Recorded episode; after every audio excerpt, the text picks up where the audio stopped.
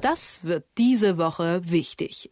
Sachsen-Anhalt hat am Sonntag gewählt. Die Wahl zum Landtag wurde mit großem Interesse beobachtet. Einerseits, weil nicht ganz klar war, ob nicht vielleicht die AfD stärkste Kraft wird. Andererseits, weil man die Wahl auch als eine Art Stimmungsbarometer für die Bundestagswahl sehen wollte.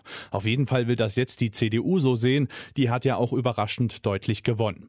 Anders sehen das die Grünen, die sich ein deutlich besseres Ergebnis erhofft hätten. Relativ schnell haben die Grünen auch verkündet, dass sie eine Kenia-Koalition, also CDU, SPD und Grüne nicht wollen. Was jetzt ganz neu ist in Sachsen-Anhalt, die FDP schafft den Einzug in den Landtag. Und da kommt die Jamaika-Koalition wieder ins Spiel, sprich CDU, FDP und Grüne. Die ist ja nach der letzten Bundestagswahl in den Verhandlungen gescheitert. Inwieweit sie jetzt vielleicht doch wieder ein Modell für die Bundestagswahl im Herbst sein könnte und ob man das vielleicht auch jetzt an Sachsen-Anhalt schon ablesen kann, darüber spreche ich jetzt mit Stefan Karsdorf, dem Herausgeber vom Tagesspiegel. Hallo, ich grüße dich. Guten Morgen, hallo. Ja, wie siehst du das? Eignen sich Landtagswahlen wirklich als Prognosetool für eine Bundestagswahl oder ist da jetzt Sachsen-Anhalt ein ganz spezieller Fall gewesen? Also nun kann man sagen, das sind zwei Prozent der bundesdeutschen Bevölkerung, 1,8 Millionen Menschen, die haben wählen können. Nicht alle haben gewählt. Also das ist jetzt nicht notwendigerweise das, woraus sich alles ablesen lässt. Und dennoch sage ich dir, manches ist ein Trend. Also nehmen wir die FDP. Die FDP wird sich nicht mehr weiter verschlechtern. Ich glaube, das hält jetzt an. Mhm. Die haben ihre Themen gefunden, die haben ihre Leute. Das heißt, mit denen ist zu rechnen. Und zwar in einer Größenordnung, die wir vorher nicht eingerechnet hätten. Mhm. Das Zweite ist, die Grünen werden kämpfen müssen. Also eine Antikapitalismuspartei, die äh, Boni zahlt nach Europawahlen und für Europawahlen und gute Ergebnisse, die äh, Corona-Zuschüsse steuerfrei an sich nimmt, ohne die dann, sagen wir mal, irgendeinem gemeinnützigen Zweck zur Verfügung zu stellen, mhm. die haben ein Problem, das gut zu erklären. Und sie fangen ja schon an zu schwimmen. Also sie sind jetzt im Härtetest. Ich sage voraus, bei der Bundestagswahl, wenn es so weitergeht, haben die eine Eins Mhm. Keine zwei vorne. Die Union, ja, also wir sehen an vielen Bundesländern, dass die Menschen mit der Macht gehen. Also, wir haben einen Ministerpräsidenten in Baden-Württemberg, beliebt, wird gewählt.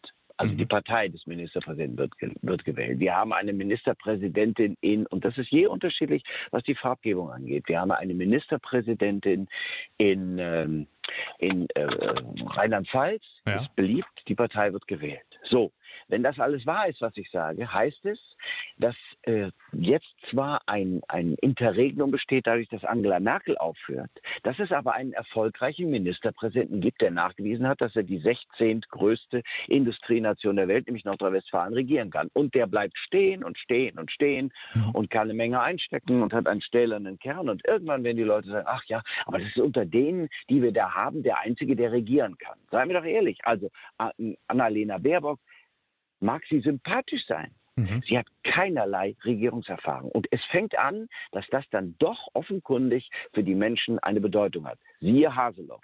Also hat äh, Sachsen-Anhalt uns dann doch auch was gelehrt und lehrt uns weiter. Okay, damit haben wir dann geklärt, warum die Union so gut abgeschlossen hat. Was mich jetzt interessiert, du hast zum Beispiel die Grünen jetzt als äh, antikapitalistische Partei äh, eingeordnet. Da frage ich mich jetzt, warum zum Beispiel die Grünen jetzt in Sachsen-Anhalt eine Kenia-Koalition ausgeschlossen haben. Und das würde ja im Umkehrschluss bedeuten, dass sie lieber mit der FDP Politik machen würden als mit der SPD. Ich dachte doch, dass bei SPD und Grünen vielleicht noch eher eine Schnittmenge da ist. Was, was steckt denn da für ein Kalkül dahinter?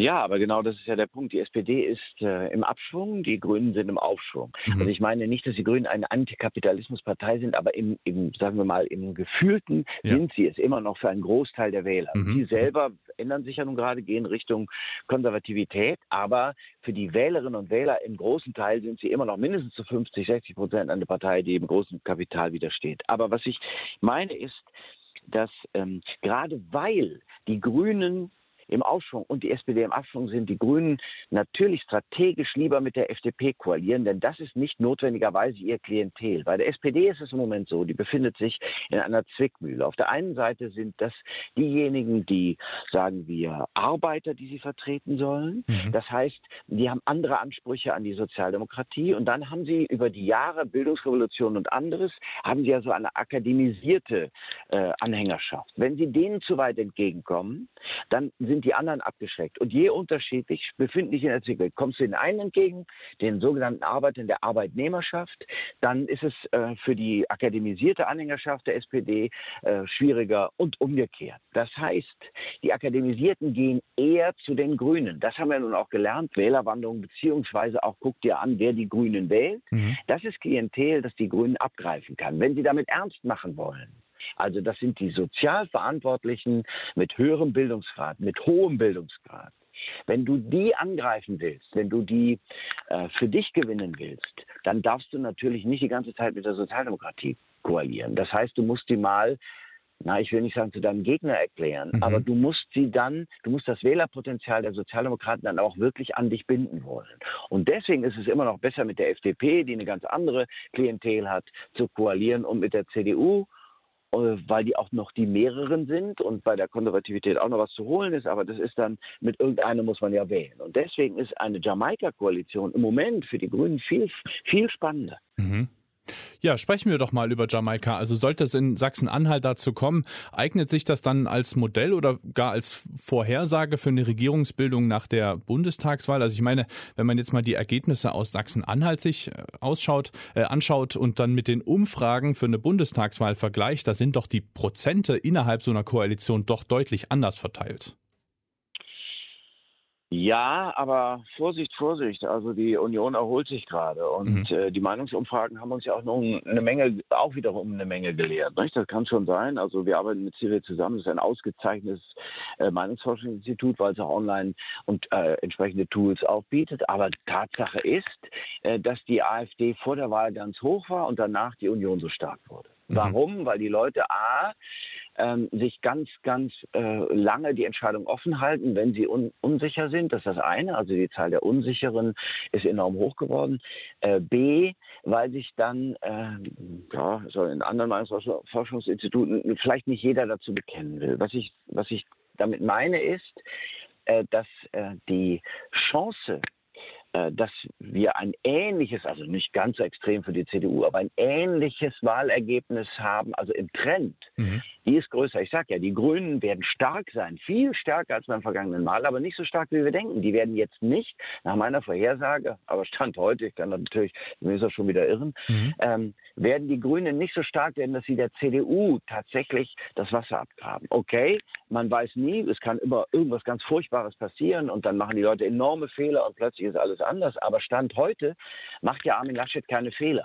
Mhm. Das heißt, dass die CDU äh, sich konsolidieren wird und dann äh, an die 30 kommt. Und deswegen werden wir eine Koalition erleben, die, sagen wir mal, äh, Jamaika ermöglicht. Mhm. Äh, nicht ganz so stark wie, wie Sachsen-Anhalt, aber Sachsen-Anhalt ist auch, das hat sich nun auch emanzipiert. Der Osten hat sich emanzipiert und das ist, ähm, sagen wir mal so, doch dann doch ein Anhaltspunkt. Es bildet sich bundesdeutsche Identität aus. Selbst wenn wir jetzt glauben, dass er immer noch der Osten und da sei alles der Osten. Nein, so ist es nicht.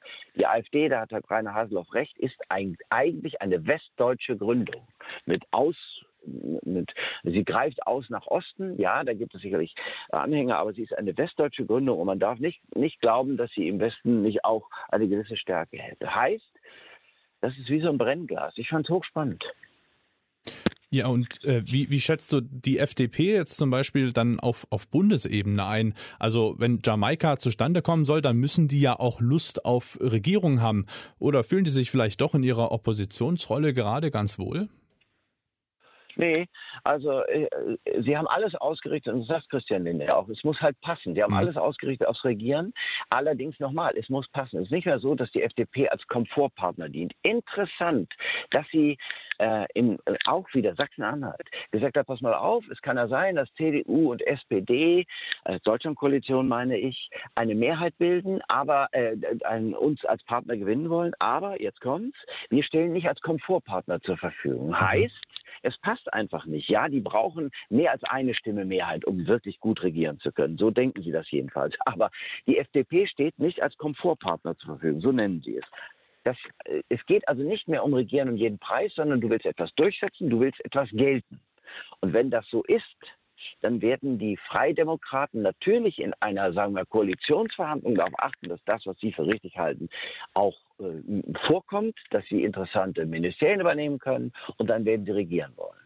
Und das hat Lindner ja äh, auch übrigens Wolfgang Kubicki der Partei sehr deutlich gemacht. Und äh, dieses Thema innerhalb der Corona-Zeit für Bürgerrechte und Menschenrechte einzutreten, dazu sozial, aber ökonomisch verantwortlich, das passt zu den Grünen, das passt aber auch gut zur FDP, wie sie immer war und vor allen Dingen, wie sie mal sein wollte. Sagt der Herausgeber vom Tagesspiegel, Stefan Karstorff. Vielen Dank für deine Zeit. Gerne. Das wird diese Woche wichtig.